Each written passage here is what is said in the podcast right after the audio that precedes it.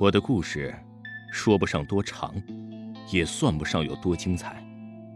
但是，时间够的话，还是想和大伙儿聊一聊。说我的故事前，先说上这么一段故事。说它是故事也行，因为确实有些许不可思议；说它是真事儿也不妨，毕竟这是我爷爷和我说的。爷爷说这故事就确确实实的发生在他爷爷年轻的时候。爷爷的爷爷算起来那也是有些年头的，看官们全当是一个故事吧。大约是在一百年前，清末年间，在安徽省天柱山翡翠谷间有一寺庙，名唤白云寺。寺中约有二十余名出家弟子。其中啊，有一个少年和尚，名叫悟空，极富正义之心。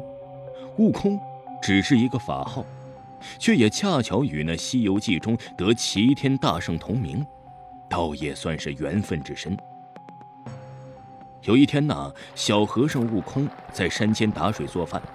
忽然听到不远处有人呼喊求救，他顾着声音去看，果然只见一只大野狼正在攻击一只十三四岁的小少年。悟空也顾不得惊慌，随手举起一块石头，狠狠地砸向野狼。不偏不倚，石头正正砸中那头野狼的前额，那野狼哀嚎一声，落荒而逃。悟空救下少年。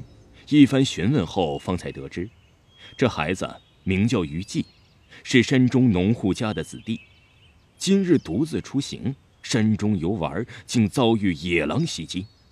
多亏悟空出手相助，这二人年龄啊相距不大，志趣相投，相谈甚欢，畅聊许久，不觉已然暮色，这才依依惜别，约定下回再见。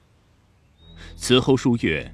虞姬常来白云寺前游荡，帮助悟空清扫寺院、灌水浇田，也和悟空无话不谈。如此一来，两人越发亲密，引为之交。某一日，悟空昨晚早课回到舍屋中，总觉得困顿不堪，便倒卧榻上，不一会儿便沉沉睡去。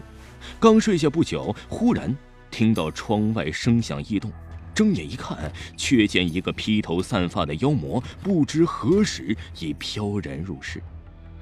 只见那妖魔披头散发，双眸如灯，獠牙森森，前额还隐约有一血块隆起，模样甚是吓人。悟空大惊，正欲坐起，那妖魔阴笑数声道：“哼，数月前你坏了我的大事。”今日定要取你这秃驴的性命！说罢，张开血盆大口，挥舞利爪，向悟空扑了过来。悟空惊叫一声，滚落在地，方才醒来，竟是噩梦一场。一摸额头，满是冷汗。纵然此地乃是佛门圣地，却也不过是几间破茅屋，几尊褪了色、面容难辨的佛像罢了。近些年，师兄弟们一个一个的离开，到如今，二十多人的寺庙竟也剩下了悟空和他的老师傅两人。悟空定了定心神，爬墙起来，刚一抬头，眼前的一幕竟将他吓得魂飞天外。只见地上印有一滩血迹，血迹旁有一块玉佩和一张残碎之信，信上写有数行小字。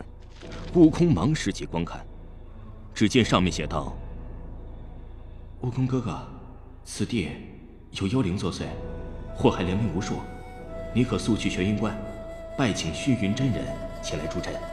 此玉佩是我随身信物，可做凭证。于禁。”